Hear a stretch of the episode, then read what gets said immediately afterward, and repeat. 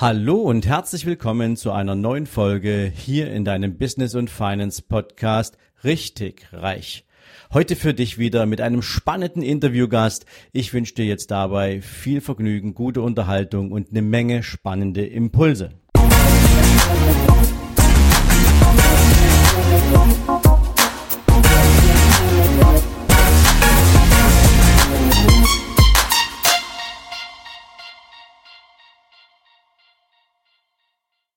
Hallo und herzlich willkommen wieder einmal zu einem Interview hier in deinem Business und Finance Podcast Richtig Reich.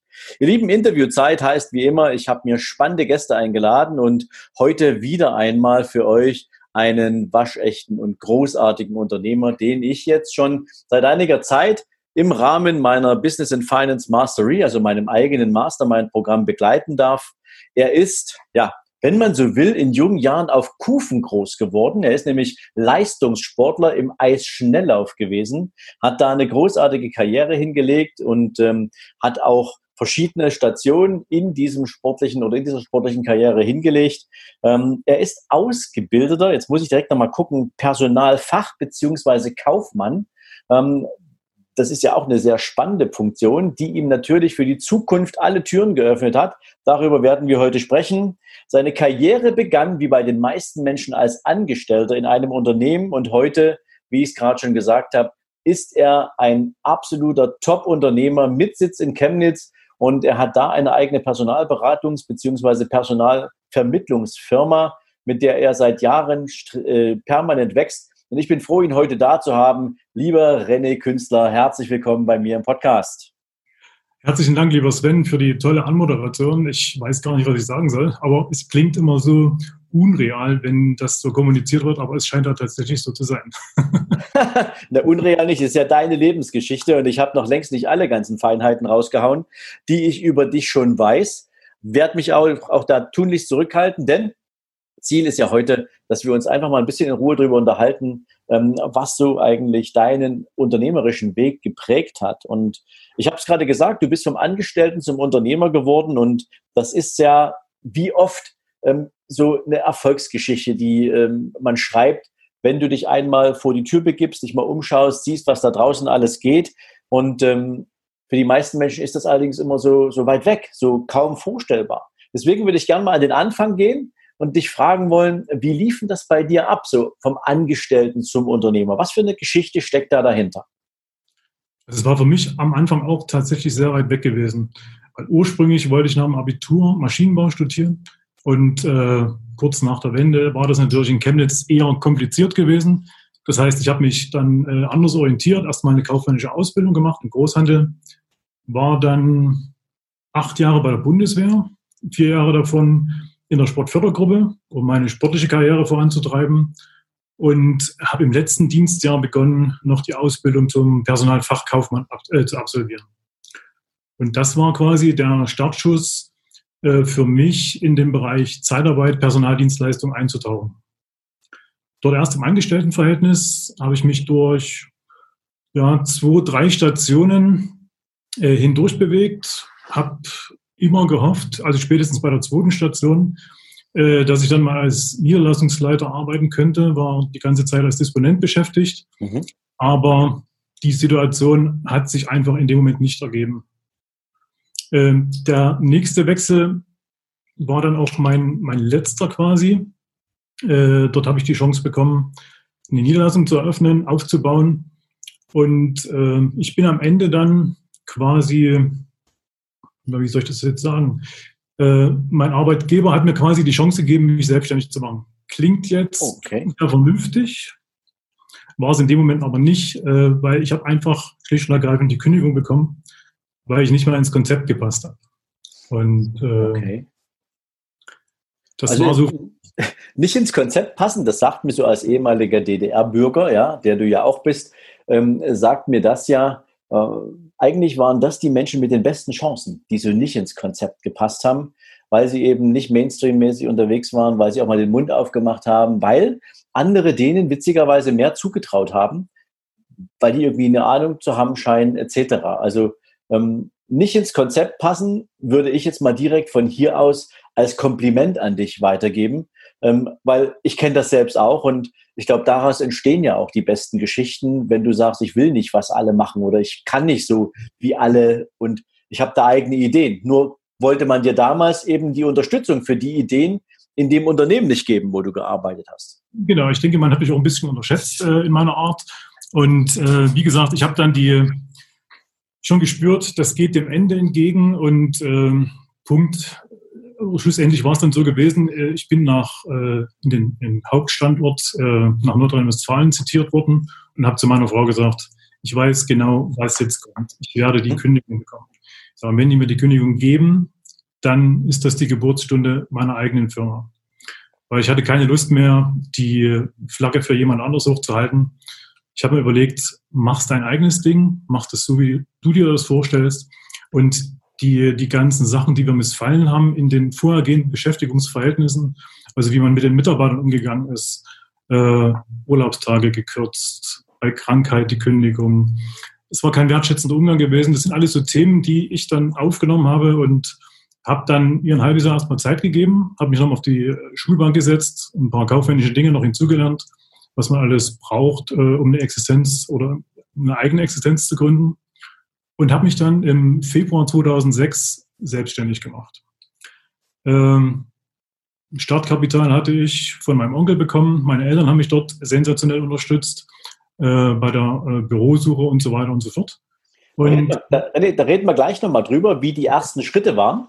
Ja. Ähm, aber was ich jetzt nochmal zusammenfassend mitnehme, ist aus einer Notsituation heraus, nämlich du konntest, also Notsituation jetzt mal in äh, äh, relativ betrachtet, du konntest beziehungsweise wolltest auch in der Art und Weise nicht mehr weitermachen, wie du das von dem Unternehmen mitbekommen hattest. Die haben gesagt, du passt hier nicht mehr rein, dann bist du weg vom Fenster. Und die logische Konsequenz für dich war nicht, oh, dann gehe ich jetzt mal los und suche mal eben, ob ich irgendwo noch was Neues finde, wo du wieder für irgendjemand anderen arbeitest, sondern wo du gesagt hast, ich habe so viel mitgenommen bisher, ähm, das muss reichen und das, was ich an Energie mitbringe und an Hunger mitbringe, um was eigenes auf die Beine zu stellen. Ähm, da, wenn du dann mal so zurückguckst, so mit Blick an nicht mal die Berufsausbildung, sondern du guckst jetzt mal in deine Schulzeit zurück. Ähm, die Frage kriege ich nämlich auch immer so häufig gestellt. Ähm, würdest du denn heute sagen, dass dich deine Schulausbildung prinzipiell all das, was du gelernt hast, ähm, ein Stück weit vorbereitet hat, auch auf so eine Aufgabe? Oder ähm, musstest du dir die Dinge, die dich zum Unternehmer qualifizieren oder zum, zum Start-up qualifizieren, musstest du dir die woanders herholen? Also wenn du rein auf die, die fachlichen Themen abzielst, äh, dann kann ich ganz klar sagen, nein, hat mir nicht dazu verholfen, äh, den Gedanken zu spinnen, äh, sich eine eigene Existenz aufzubauen als Unternehmer. Es war sicherlich eine Besonderheit, äh, weil ab der, ich glaube, achten Klasse war ich an der Kinder- und Jugendsportschule in Chemnitz. Mhm. Und äh, da hast du ja den Fokus ganz klar auf deine sportliche äh, Karriere und auf den Erfolg. Und äh, als Einzelsportler im Eisschnelllauf bist du tatsächlich nur für dich selbst verantwortlich. Und ich meine, das hat geprägt für die Zukunft. Also diese damals schon Zielorientierung, äh, die da gewesen ist, mhm. hat ungemein geholfen. Auch das Durchkämpfen, Durchsetzen gegen Mitbewerber in dem Moment äh, war auf jeden Fall hilfreich, um dann die Entscheidung zu treffen, äh, ich gehe diesen Schritt und ich mache mich selbstständig. Jetzt hast du ja als, als, als Sportler, hast du einen Coach, ja, einen Trainer, vielleicht sogar einen ganzen Trainerstab, ähm, die ja, gerade wenn man recht jung ist noch in der sportlichen Karriere, wenn man formbar ist, ähm, dann kommen die ja häufig mit fertigen Konzepten. Die sagen dir genau, was du essen musst, die sagen dir genau, wie viele Stunden am Tag du trainieren musst.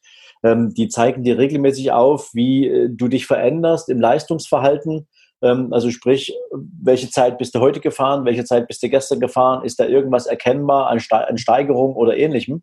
Ähm, hast du da aus dieser gesamten Geschichte, aus dieser, aus dieser Zeit ähm, auch irgendetwas mitgenommen in die, in die, in die neue, also in, überhaupt in deinen Lebensweg im Sinne von, es ist dir gelungen, daraus Ziele zu formulieren, es ist dir gelungen, daraus für dich auch ich sage mal, ganz konkrete Pläne zu entwickeln, wie man jetzt an so ein großes Ziel rangeht.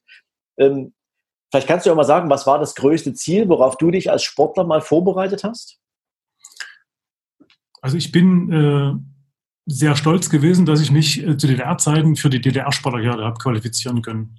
Okay. Und äh, 89 war die letzte äh, Winter-Spartakiade in Berlin gewesen. Und dort ist es mir gelungen, die 5000 Meter zu gewinnen. Also ich bin quasi der letzte DDR-Spartakiade-Sieger über 5000 Meter äh, gewesen. Und äh, der nächste Schritt war für mich die Junioren-Weltmeisterschaft. Das war ein großes Ziel gewesen. Mhm. Ähm, das hat dann nach der Wende funktioniert. Da habe ich mich dann äh, 1990 äh, dafür qualifiziert. Also es gab Ausscheidungsrennen.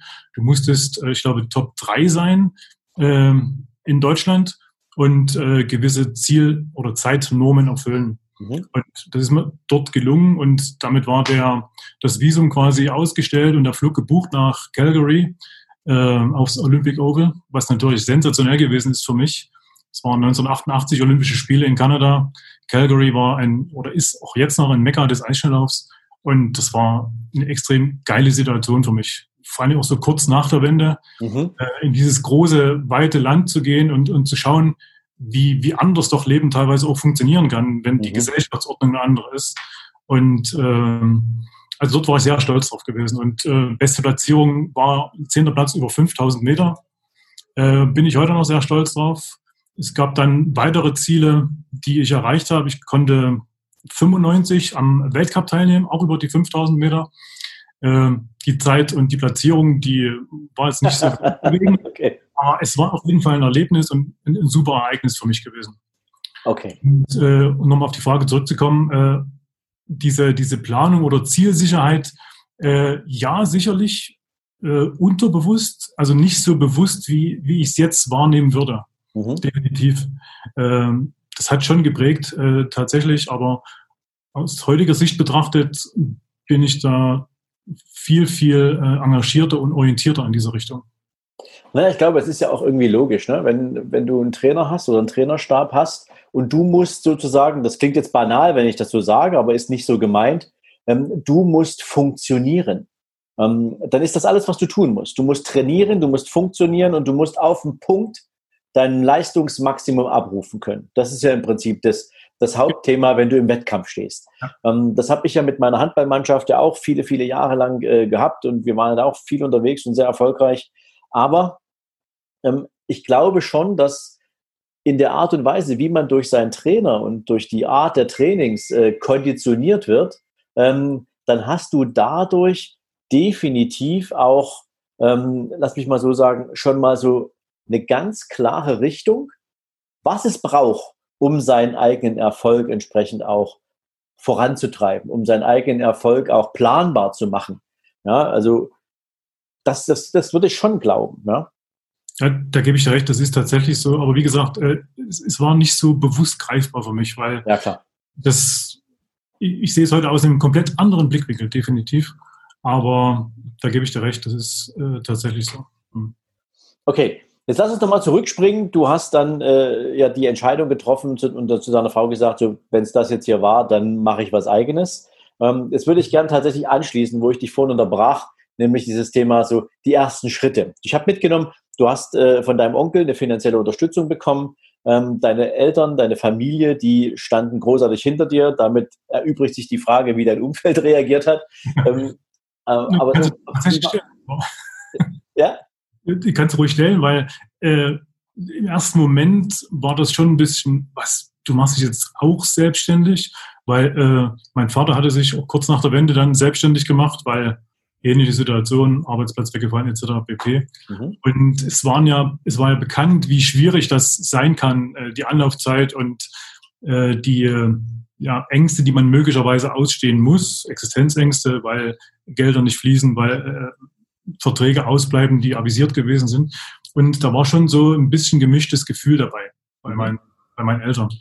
Aber nichtsdestotrotz, äh, sie wussten ja, wie ich so ticke als ihr Sohn und äh, haben dann das Vertrauen tatsächlich in mich gehabt und haben es unterstützt. Und ja, es ging los, wie gesagt, am, am 1. Februar 2006, das erinnere ich mich noch wie heute, das war mein erster Tag Selbstständigkeit.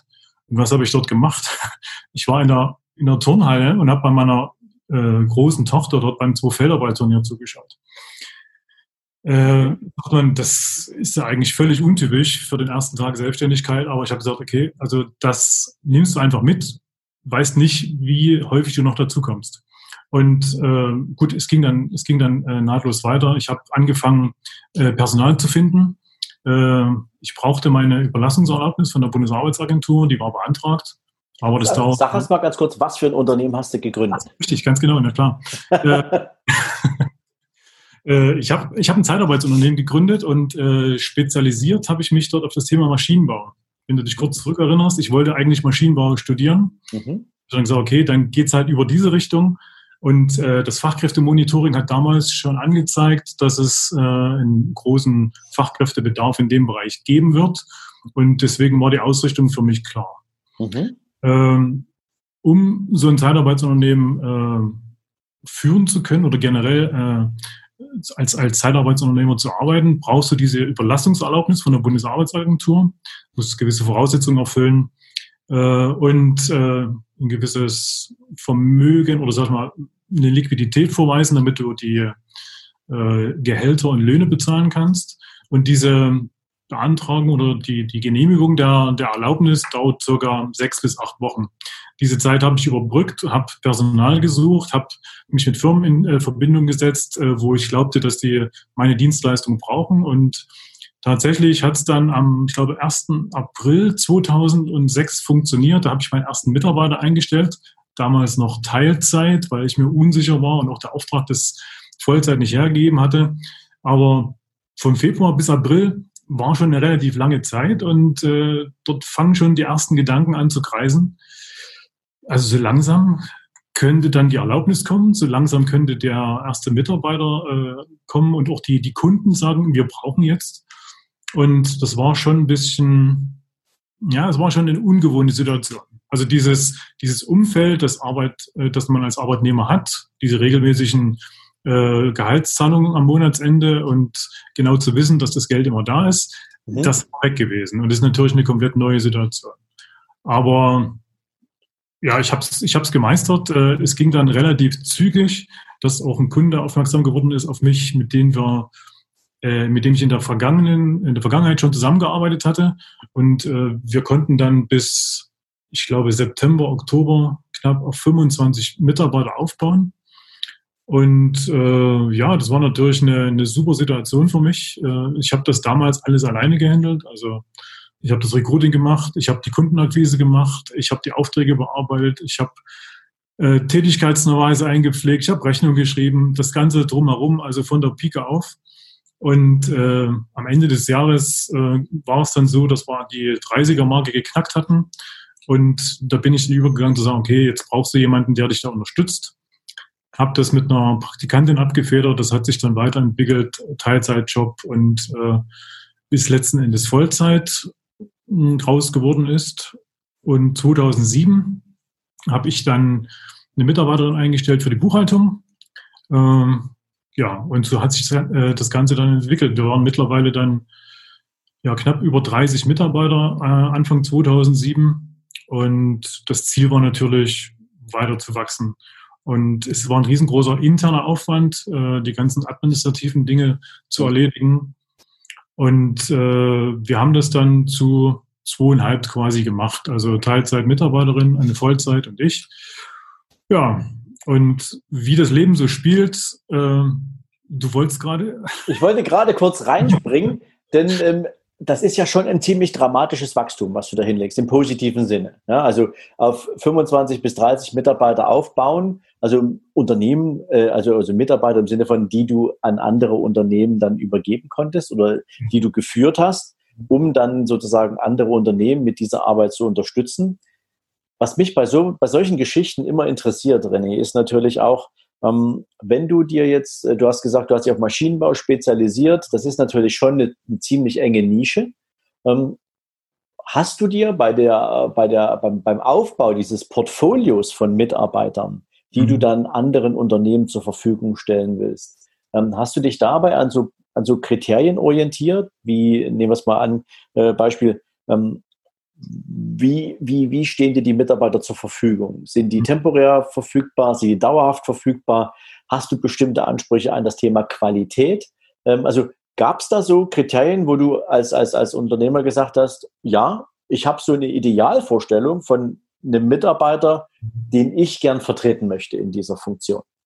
Ja, also das gab es tatsächlich. Wir haben uns dort, oder ich habe mich damals spezialisiert auf den Fachkräftebereich. Das heißt, wir haben in erster Linie ausgebildetes Personal eingestellt, was äh, folgende Qualifikation hat. Also es waren Mechatroniker, es waren Industriemechaniker, äh, Schweißer aller Verfahren, die es da gibt, WEG, MAG etc.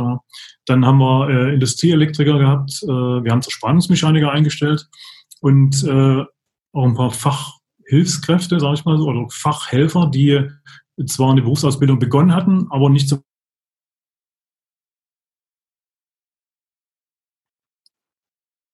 nützt. Und also die haben quasi dort unterstützt als, als Fachhelfer. Und das war so die, äh, das waren so die Hauptqualifikationen. Äh, Qualität spielt natürlich auch eine wichtige Rolle und auch die, die persönliche Eignung des Mitarbeiters mhm. äh, spielt eine wichtige Rolle, weil wenn das, wenn die soziale Komponente nicht stimmt, dann ist es eher schwierig, sich dort in so einem Unternehmen zu integrieren. Und als äh, Mitarbeiter in der Zeitarbeit muss man schon relativ flexibel sein, weil die Einsätze ändern sich relativ häufig, je nachdem, wie, wie man ausgerichtet ist als Unternehmen.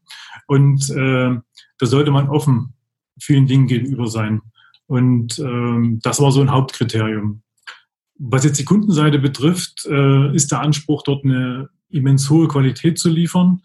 Äh, das war damals schon so, hat sich aber in der Vergangenheit noch wesentlich stärker ausgeprägt bei uns, ähm, weil wir da komme ich vielleicht später nochmal drauf zu sprechen, dort auch sehr, selbst sehr äh, negative Erfahrungen gemacht haben, äh, im weiteren Verlauf dann der persönlichen und unternehmerischen Entwicklung. Ja. Okay.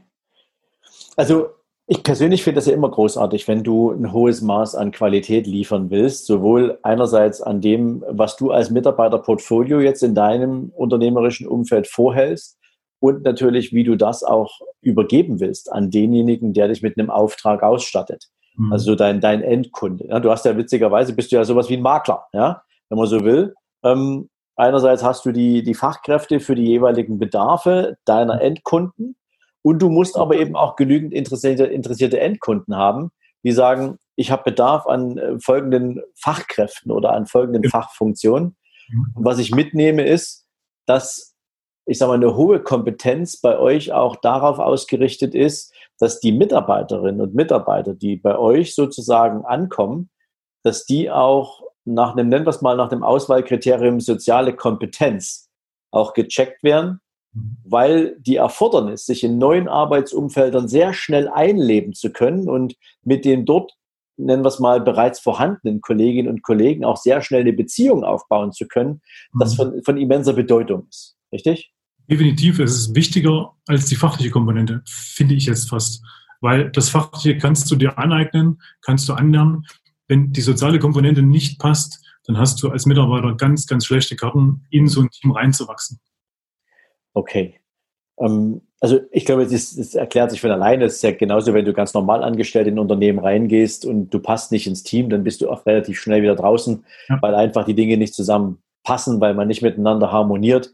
Und ähm, solange da jetzt nicht irgendwie eine Ursache von Mobbing oder Ähnlichem dahinter steckt, ähm, ist das dann auch für die meisten eine sinnvolle Entscheidung, dann zu sagen, okay, ähm, dann nicht in diesem Unternehmen, dann muss ich woanders unterkommen. Ähm, jetzt würde ich aber gerne mal ein Stück weit in die Zukunft gehen, also nicht in die Zukunft, sondern im Sinne in der Weiterentwicklung deines Unternehmens.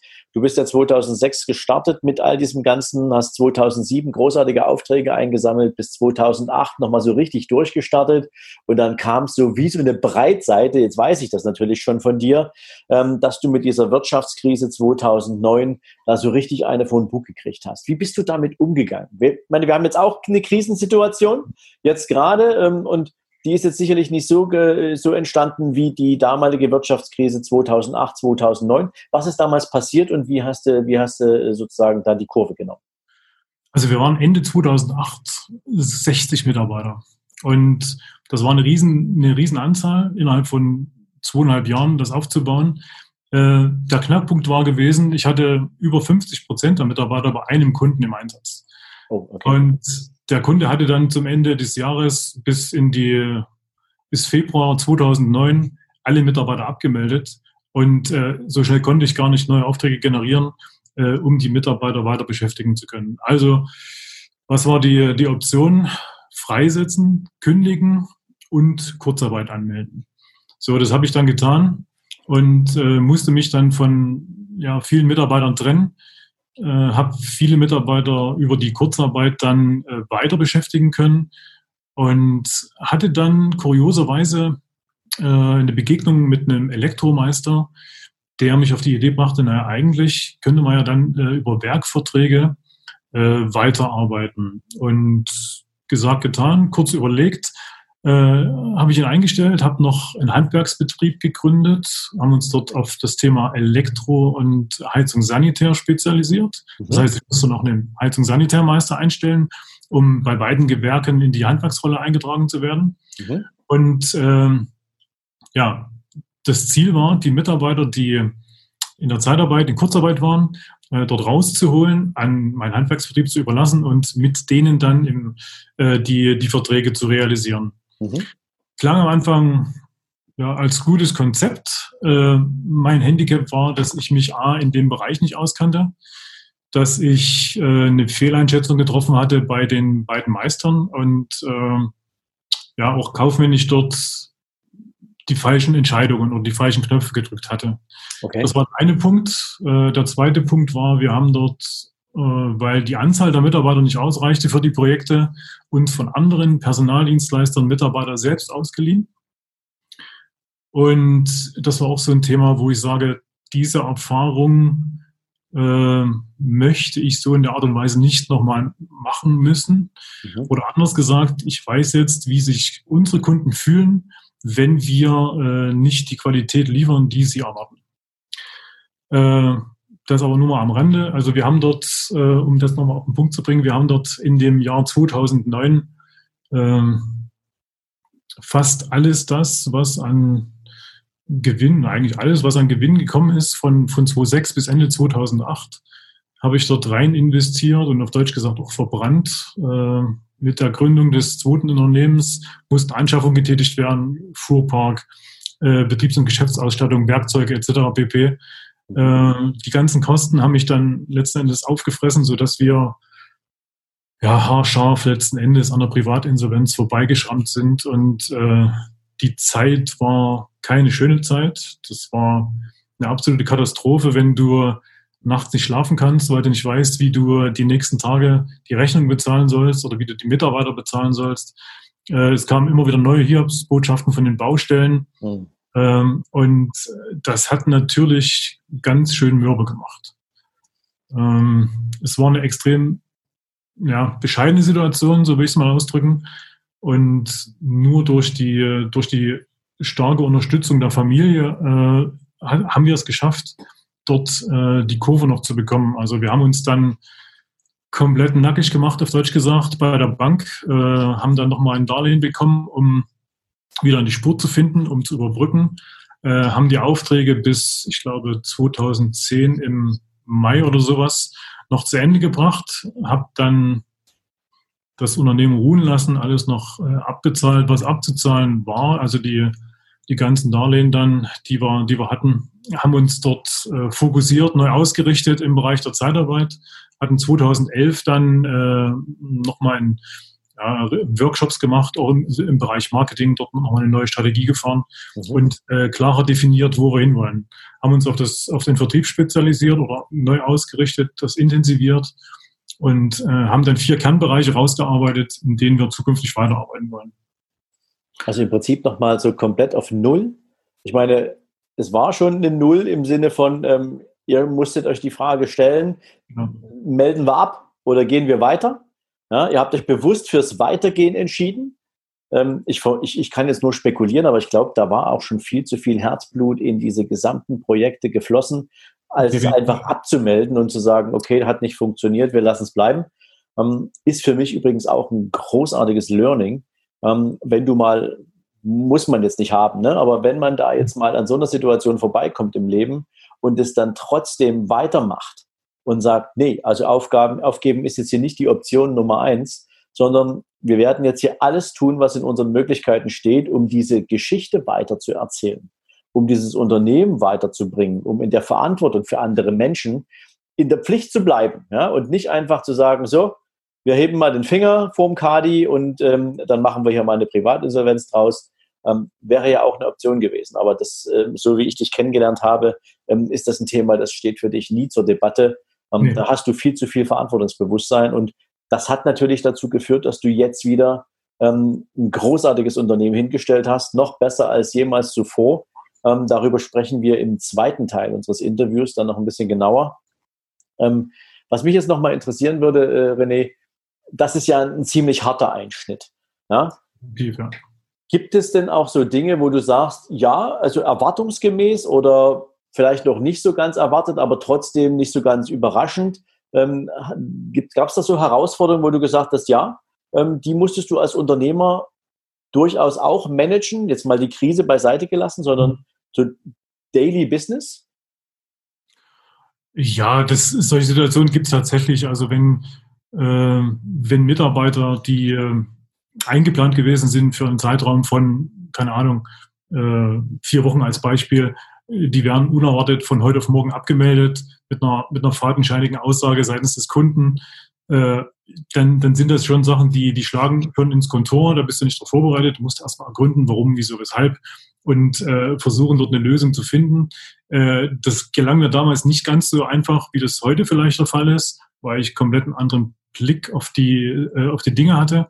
Und ähm, das waren schon Herausforderungen gewesen. Also diese, diese, das Bewusstsein, dass wir ja zwei gleichwertige Vertragspartner sind, äh, das war damals nicht so ausgeprägt, weil äh, es war immer so eine Art Bittstellung, wenn, wenn wir in die Akquise gegangen sind. Zumindest hatte ich damals so dieses Verständnis dafür. Ja. Und äh, da habe ich mich dann tatsächlich von solchen Situationen erweichen lassen und gesagt, okay, dann ist er jetzt, habe ich den jetzt bei mir wieder äh, auf der Payroll und äh, kein Gegenwert dazu und muss halt schauen, wie ich ihn wieder unterbekomme. Also das war so eine, sind so Situationen gewesen, die äh, damals passiert sind, die ich heute komplett anders handle. Also insofern, in jeder unternehmerischen Tätigkeit gibt es Phasen, wo du auch mal mit besonderen Herausforderungen umgehen musst. Ich glaube, das ist auch was, das kann ich ja selbst aus eigener Erfahrung auch beisteuern. Ähm, da kommt manchmal unerwartet so was von der Seite reingerauscht und du denkst so, das brauche ich jetzt so gar nicht gerade. Ähm, und trotzdem lernst du relativ schnell, weil du auch so gelernt hast, Entscheidungen zu treffen, weil du gelernt hast, deine Kompetenz auf ein richtiges, aufs richtige Thema zu fokussieren, ähm, dass das auch nur eine vorübergehende Situation ist, die du managen kannst. Und wenn du nicht sofort eine Antwort drauf hast, dann bist du sehr schnell dabei, dir auch darauf eine Antwort zu organisieren, weil du zumindest eine Ahnung davon hast, wer hat da eine Antwort dazu. Und Unternehmer sind ja auch in der Regel Leute, die fragen andere Unternehmer, ähm, entweder aus dem eigenen Branchenumfeld oder weil sie jemanden kennen, mit dem sie anders, anderweitig gut verdrahtet sind, ähm, weil da kein Ego im Spiel ist, weil da kein Ego steht, weil es eine viel größere Verantwortung gibt, nämlich die für Mitarbeiter und für Menschen. Genau. Mhm. Großartig. Aber wenn du noch mal äh, noch so eine Situation vielleicht, äh, die hat mich noch mehr geschockt als dieses aus dem Daily-Business heraus. Mhm. Äh, in der Zeitarbeit äh, hat man ja angefangen, Tarifverträge einzuführen und damals gab es verschiedene Tarifvertrags Parteien. Also es gab den CGZP-Tarifvertrag, es gab den AMP dann später, IGZ etc. Und äh, ich hatte damals auf das falsche Pferd gesetzt. Ich wusste es natürlich nicht. Äh, für mich war das äh, eine, eine äh, Gewerkschaft, die sehr solide aussah, solide klang. Und äh, ich glaube, 2010 gab es dann eine, eine Entscheidung vom Bundesarbeitsgericht, dass die CGZP-Tarifverträge ähm, nee, du, wir müssen mal ganz kurz an. CGC, ja. was für ein Ding? Also sag mal, also sprich's mal aus, damit meine Zuhörer verstehen, wovon du sprichst. Also äh, CGZP war eine christliche Gewerkschaft, die sich ah, speziell okay. für, äh, äh, für die Zeitarbeitstarifverträge dort äh, gegründet hatte. Okay. Und die war halt äh, laut Satzung gar nicht berechtigt. So, so hat man das dann äh, beschlossen oder ist dann Urteil gefällt worden. Und das hat ähm, eine besondere Bedeutung dann gehabt, weil man darf von dem IQLP-Grundsatz, der am Arbeitnehmerüberlassungsgesetz verankert ist, mit einem Tarifvertrag abweichen. Wenn aber die Gewerkschaft äh, nicht tariffähig ist, mhm. Dann hast du quasi gegen die IQLP-Norm laut AÜG verstoßen. Und äh, daraufhin gab es dann Rückforderungen seitens der Rentenversicherung und der Sozialversicherungsträger. Oh. Okay. Und das war dann, nachdem wir die 2009er Krise überstanden hatten, das kam dann, glaube ich, 2014, 15, 16, so in den Dreh rum, äh, haben wir dann nochmal äh, nachlegen dürfen. Wir haben ja,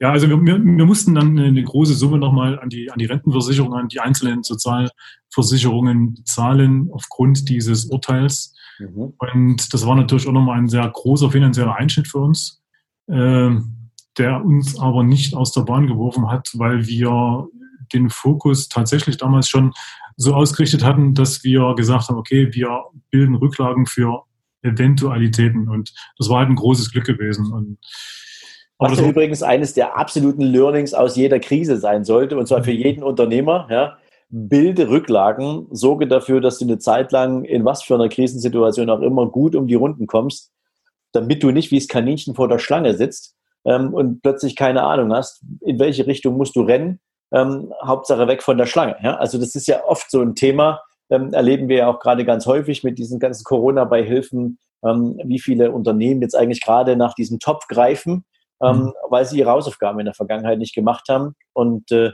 jetzt natürlich so ein Stück weit auch angewiesen sind auf den Goodwill ähm, genau. der durchleitenden Hausbanken, was häufig auch nicht so einfach ist. Ja. Das, da gebe ich dir recht, ist tatsächlich so. Und deswegen, ich muss sagen, ich bin echt dankbar dafür, äh, dass ich diese Krise 2009 so durchleben durfte, in Anführungsstrichen. Weil die hat mir